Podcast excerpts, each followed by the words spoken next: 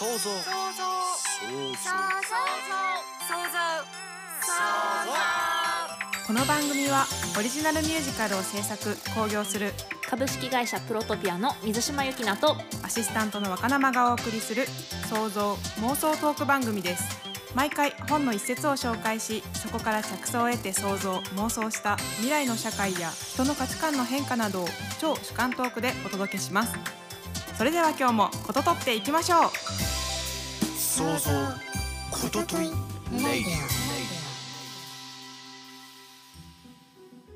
皆さんこんにちは。創造ことといラジオアシスタントの若生です。株式会社プロトピアの水島由紀奈です。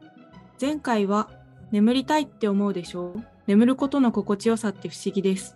なぜ私たちの意識は意識を失うことを望むのでしょう？という一節から2500年を舞台に自然から遠ざかって生きることで体が弱りきった文明人のお話の想像妄想を広げてお送りしました今回はどんな一節でしょうか？取り上げた一節を教えてくださいはい今回の一節ですならば根本的に新しい人間観宇宙観を一から作り直すことが急務である。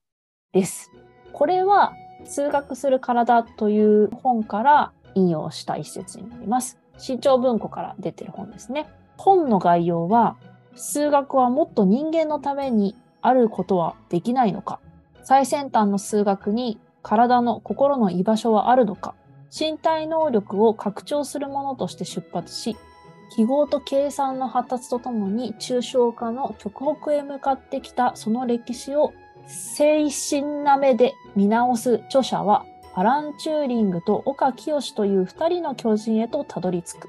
数学の営みの新たな風景を切り開く春英。そのきらめくような思考の奇跡。小林秀夫賞受賞作という本になります。すごい難しそうです。いや、でもね、めちゃくちゃ面白かったよ、これ。まず数学はもっと人間のためにあることはできないのかっていう問いがすごいですね。いや、読めばわかる。っていうかね、多分好きだと思うから読んでほしいけど、この本は会社の同僚におすすめされた本なんですよ。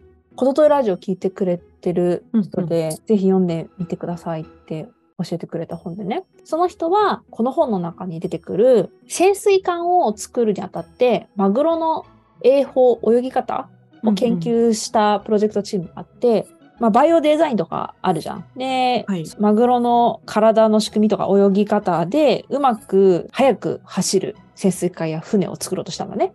うんうんうん、なんだけど、プロジェクトチームが発見したのは、マグロは自分たちの尾っぽとかで周囲の水をね、大小の渦や水圧の勾配を作り出して、その水の流れの変化を生かして早く泳いでるんじゃないかっていうような説を言い出したのよ。えっ、ー、と、それは泳法じゃなかったってことですか？そう。ある意味泳法なんだけど、その水の抵抗とか、その流れとかを人間とかロボットにとっては圧でしかないから課題というふうに取られるけど、うん、そのマグロにとっては生かすリソースだったっていう話なの。ああ、なるほど。で、この話が前話したストレスの話に似てるねって言って貸してくれたのよ。貸してくれた方もすごいですね。なんか、すぐ似てるねってつ、つながらない気がします、私だったら。まあ、ストレスもさ、抵抗するんじゃなくて受け入れることで自分の活力につながるっていう話だったから、かなり近いところあるよね。うん、確かに。で、読んだんだけど、すごい面白くて、うん、で、大体3つの章に分かれてるのね。で、一つの章が、まず、数学の古代数学から近代数学までの簡単な説明。で、今日本の教育で教えられてる数学って、イメージ的にはさ、計算と数式ってイメージあります？あんまないかもしれない。あんまないですか？数学のイメージって何ですか？えー、でも、計算と行列とかのイメージかもしれないですね。なんかまずね、うん、その多分義務教育あたりまである数学、まあ、高校の2年生、うん、3年生ぐらいまでかな。わかんないけど、は古代数学でも現代数学もでもなくて西欧の近代数学なので。へえー、そうなんだ。で数学そのものは数式で表すことよりも言葉で表すことの方が圧倒的に多い時代の方が長いのよ。証明みたいなことですか？そうそうそうそうそうそう。最初の古代数学はかなり証明に近いって、証明がなかったらしいから、数式がアラビア数学みたいなのをくっついて、抽象化してって、うんうん数式とせ計算っていうのが盛んになって、その後の現代数学っていうのは、まあ、命題をどれだけ解決していくかみたいな概念にかなり近くなっていくような感じなんだけうん。ど、そうなんだ。そこから始まって、アラン・チューリングっていう人の話と、岡清っていう人の話が2章と3章の。で、アラン・チューリングっていうのは、見たことあるかわかんないけど、映画になってる人で、映画のタイトルは、イミテーションゲーム、エニグマと天才数学者の秘密っていうはいイミテーションゲームっていう心理実験の方法を生み出したのと、あと、エグニマ暗号っていう悪名高き暗号があるんだけど、その暗号を解いたの、この人が。映画ではまあ解いた、すごい数学の能力を駆使してとして解いたっていう話なんだけど、はいもう何がすごいっていうね、この人は数学で魂を実現させようとしたのよ。うん交わらないものな気がしますよね。どうしても。まあ、その理由はね、たくさんあるんだけど、たくさんっていうか、きっかけはあるんだけど、で、この人が、その歴史上初めて人工知能に言及して論文を書いた人なのよ。ああ、だから私名前聞いたことあるんだ。数学でコンピューターをうんうん。作ろうとして、エニグマを解いたコンピューターとかを作って、コンピューターっていう数字だけを扱う機械ができて、うん、それまでは思想とセットだったんだよ、割と。数学って。だけど、その機械が心を持っていくにはっていうことを研究してたのよ。おお、だから、確かに人工知能っぽいマルチタスクができんだって、パソコンとかスマホが。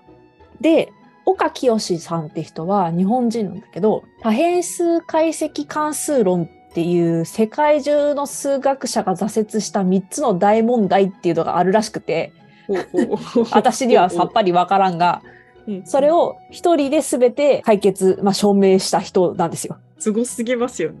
で、この岡清さんって人は、この証明をしたことによって一躍めっちゃ有名になった人なんだけど、数学界で。もう、大学の先生辞めて、農業をしながらずっと数学のこと考え続けてみた、みたいな人なんだけど。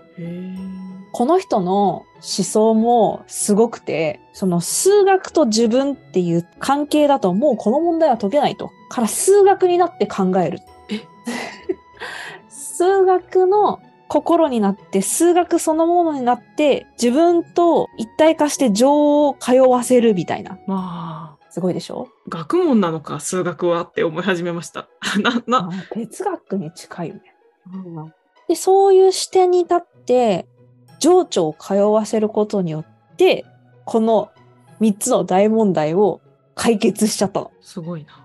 で、うんアラン・チューリングと岡清の共通点が心とかうん情とか、そういう人間的なものなのね。だから、数学はもっと人間のためにあることはできないのかっていうのにつながるのよ。ああ、なるほど。それを知ってたら確かに、こう考えようって思うのも、ちょっとだけわかる気がする。で、今回の一節は、岡さんの思想からピックアップしているところで、ちょっと長く読むと、現代社会はことさらに自我を前面に押し出して、理解、つまり断りでわかるということばかりを教えると。自他の通い合う情を分断し、私、過去エゴに閉じたマインドが、さも自分の心の全てであるかのように信じている。情の融通が断ち切られ、分かるはずのことも分からなくなった。まずここまで言うと、はいえっ、と、情で繋がってたのに、その、個人、自我、自我、自我っていうものが押し出ちゃって、断りで分かることはできるけど、感覚で分かり合うみたいなことができなくなっちゃったと。うんうん。現代社会は。そうそうそう。情の融通が断ち切られ、分かるはずのことも分からなくなった。そうして全ての根本になるのが、自我と物質を中心に据えられる現代の人間観であり、宇宙観であると岡は考えた。ならば根本的に新しい人間観、宇宙観を一から作り直すことが急務であるっていう文章なんだけど、難しい。はい。難しいね。で私、たまたまさ、この本がさ、さっき小林秀夫賞受賞作って言ったじゃない？はいはい。何年前か忘れたけど、もう10年前ぐらいだと思うけど、岡清と小林秀夫の対談の本持ってんのよ。うーん。ちょっと小林秀夫さんがどういう方か分かってないんですけど。小林秀夫さんは日本の文芸評論家、編集者、作家、美術、古美術収集鑑定家、有名な人。うんうんまあ、でも、その文学とかに。精通されてる方なんですね。そうそうそう。来週はこの本紹介しようと思ってるんだけど、はい。結構この岡清の思想と来週話そうと思ってる本がリンクするところが多くて、これ何がすごいかっていうか何が私的にびっくりだったかっていうと、岡さんはしきりに現代社会はあるいは西洋文文化は自我のことを自分だと思い込んでるって言ってんの。えそうじゃないのか？そう、そうじゃないのかってなるじゃん。はい。え？そうじゃないのって私も思って、で、その、の自我を自分だと思ってることがまずいと。で、もう一つ読むのは、来週紹介する二人の対談の本から引用してるんだけど、中世には注目すべき思想がいろいろありますね。キリスト教が人の子は罪の子だと教えたのも中世だが、近頃は人は理性によって判断して良いことをすれば良いのだということを言い出した。中世は自我を自分としか思えなければ、それは罪の子以上にはなれないと教えたっていう会話があってね。つまり、自我は本当の自分じゃないんだよ。えっ、と、なんだろう。昔はそう捉えられてたってことなんですかね。うん。なんかね、自我の捉え方が部分的すぎるというか、限定的すぎるというか、あ自我の定義が間違っている。その間違った定義を自我というならば、あ。うん自我は本当の自分ではないっていうことなんだけど、あ何かっていうと、その欲に溺れるとか、堕落しているとか、人間には弱いところがある、ダメなところがある、そういうものをさ、まあ、芸術だったり、エンタメだったりとかが、そんな自分も愛そうよ、みたいな感じでやるじゃん。あ。うんうん。でもその状態が本当の自分なんじゃなくて、やっぱり堕落してんだと。はい。だからそれでいいんだっていう考え方を西洋はそれが自分であって、まあ、それをより良くしていくかしていかないかはまた話別だけどそこが本当の自分なんだみたいな捉え方してるけどうん。そうじゃないと。その先にさらに本当の自分っていうのが存在していてその自分っていうのは全体の上に情でつながってる一つの子であるっていうようなことを話してるのね。わかるかなやっぱりなんか人間というか自分みたいなのをこの足と手と頭がある人で捉えちゃいけなさそうですね。なんていうか。面白いそれ。でもさ、ラジオで話してると思うんだけど、うん。全体はの中に個があって、個の中に全体があるんだよね。うんうんうんこれはやっぱり真理なの。だからうん自分を捉えた時に、個で終わっちゃダメなんだよ。うん。うん個からの全体まで繋がっている一連が自分なんだよね。すぐ忘れちゃうな。そうだね。その感覚。で、この全体に繋がってる意識があったら、その堕落している自分を自分だと言って個人主義を推し進めないだろってことをね、言ってんの。え、ちょっとまだ難しかったです。全体と自分がつながっているっていう意識があれば、うん堕落してる自分をとりわけね、エゴをね、うん自分だと主張して生きないでしょって言ってる。結構しきりに自我を自分だと思い込んでるのが間違ってるとおっしゃっていて、この自我と物質を中心に据えられてる現代のに人間観であり宇宙観がダメなんだと。うんだからうん根本的に新しい人間観、宇宙観を一から作り直すことが急務であるって言って、岡さんは1971年の6月から春の雨って書いて、春雨の曲っていう題した原稿の執筆に取り組み始めるらしいんですよ。で、情緒と喜びを二元素とする新しい宇宙観という壮大なビジョンの文学的な結晶となるはずだったのですが、だったのですが、岡清は学生たちに自我を薄め、情緒を清め、深めなさいと言葉を尽くして語りかけた。そして生きる喜びを素直に感じられる世界を再び建設するために、日々春雨の曲の原稿と向き合い続けた。開口に開口を重ね、岡は粘り強く書き続けたが、結局それは今も未完のまま眠っているということで、もうこれ引き継ごうかなと。ああ、お話として。そう。研究しなきゃ。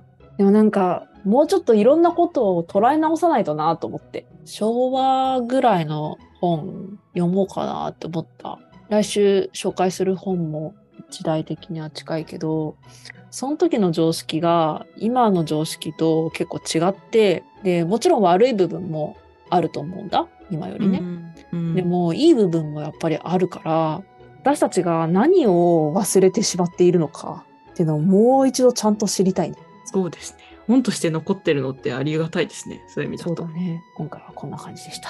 はい。今日もいろいろと想像妄想できたのではないでしょうか。来週は小林秀夫、岡清、人間の建設を題材に妄想トークを繰り広げます。お楽しみに。想像ことといラジオは毎週木曜朝7時に更新予定です。ぜひフォローをお願いします。さていかがでしたでしょうか？ぜひリスナーの皆様の感想想像妄想も聞かせてください。また株式会社プロトピアではこの番組から着想した小説やシナリオを制作してくださる仲間を随時募集しています。興味のあるテーマで作品プロットを構成し送ってください。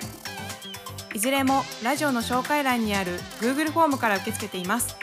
お便りをお待ちしております。それではまた来週。